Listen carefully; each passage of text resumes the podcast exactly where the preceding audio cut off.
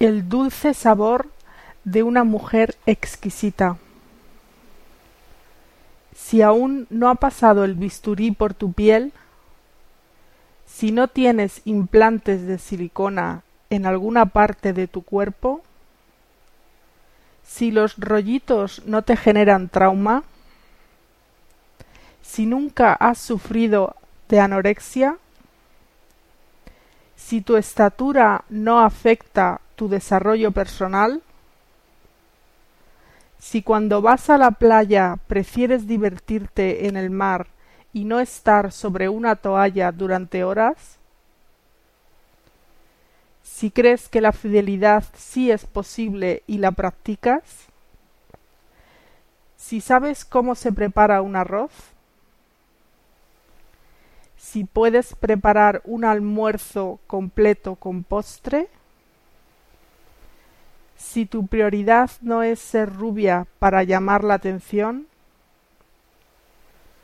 si no te levantas a las cuatro a.m. para llegar primera al gimnasio, si puedes salir con ropa de gimnasia tranquila a la calle un domingo, sin una gota de maquillaje en el rostro,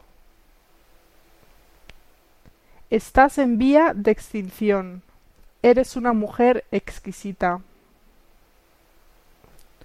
Una mujer exquisita no es aquella que más hombres tiene a sus pies, sino aquella que tiene uno solo que la hace realmente feliz.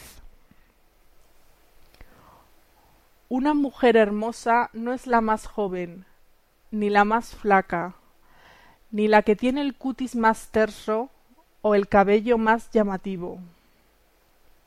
Es aquella que con tan solo una franca y abierta sonrisa, con una simple caricia y un buen consejo, puede alegrarte la vida.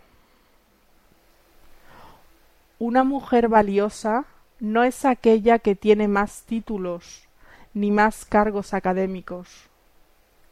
Una mujer exquisita no es la más ardiente, aunque si me preguntan a mí, todas las mujeres son muy ardientes. Y los que estamos fuera de foco somos los hombres, sino la que vibra al hacer el amor solamente con el hombre que ama.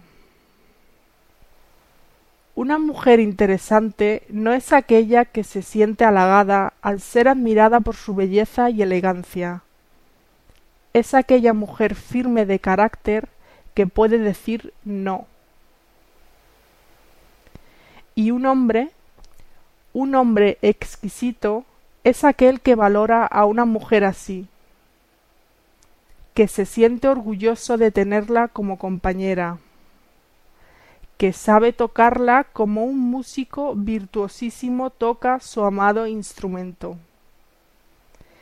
que lucha a su lado compartiendo todos sus roles, desde lavar platos y tender la ropa hasta devolverle los masajes y cuidados que ella le prodigó antes.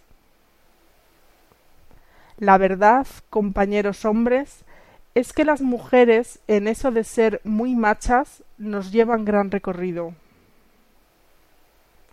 Qué tontos hemos sido y somos cuando valoramos el regalo solamente por la vistosidad de su empaque.